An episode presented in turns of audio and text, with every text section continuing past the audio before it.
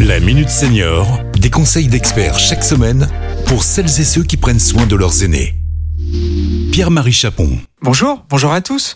Aujourd'hui, je reçois le docteur Kevin Falipon, vice-président de l'URPS pharmacien Aura, pour nous parler du tabac. Bonjour docteur. Bonjour Pierre-Marie.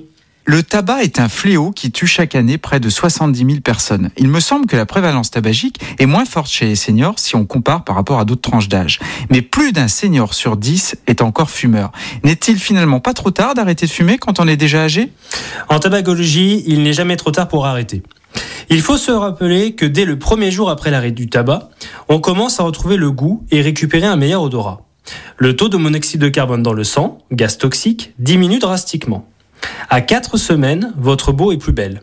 À 3 mois, les effets sur votre système respiratoire se font déjà sentir, avec moins de fatigue, moins d'essoufflement.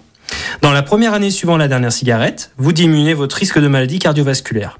Et à 10 ans, le risque de cancer du poumon est diminué par 2. Il est donc toujours temps d'arrêter. Quelles sont les aides ou substituts qui existent et qui peuvent nous aider concrètement à chasser cette mauvaise habitude? Elles sont multiples. Les substituts nicotiniques, par exemple, comme les patchs, les gommes, les pastilles, le spray, et en plus remboursés sur prescription d'un professionnel de santé.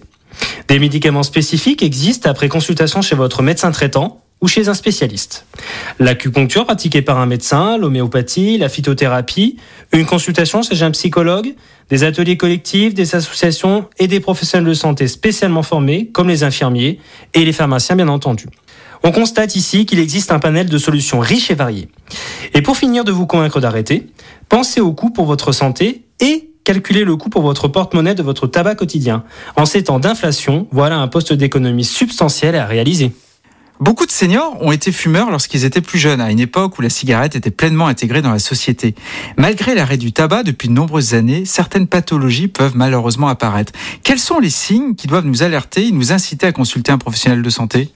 En effet, il se peut que malgré votre arrêt du tabac et en avançant dans l'âge, quelques problèmes arrivent malgré tout, notamment ce qui concerne les maladies cardiovasculaires et le risque de cancer. En cas de doute sur un symptôme, demandez conseil à un professionnel de santé et après 50 ans, consultez régulièrement votre médecin traitant.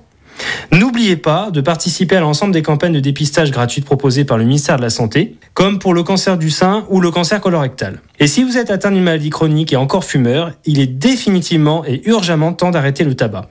Vos bénéfices seront immédiats, vous vivrez plus longtemps en meilleure santé et serez plus facilement des seniors actifs. Merci docteur pour vos précieux conseils. Pour l'ensemble de nos auditeurs et pas seulement les seniors, le tabac ce n'est pas tabou et croyez-moi, on en viendra tous à bout. On se retrouve très bientôt pour un nouveau numéro de la Minute Senior. Cet épisode a été rendu possible grâce à la CARSA Tronalp, Caisse d'assurance retraite et de la santé au travail, expert du bien vieillir.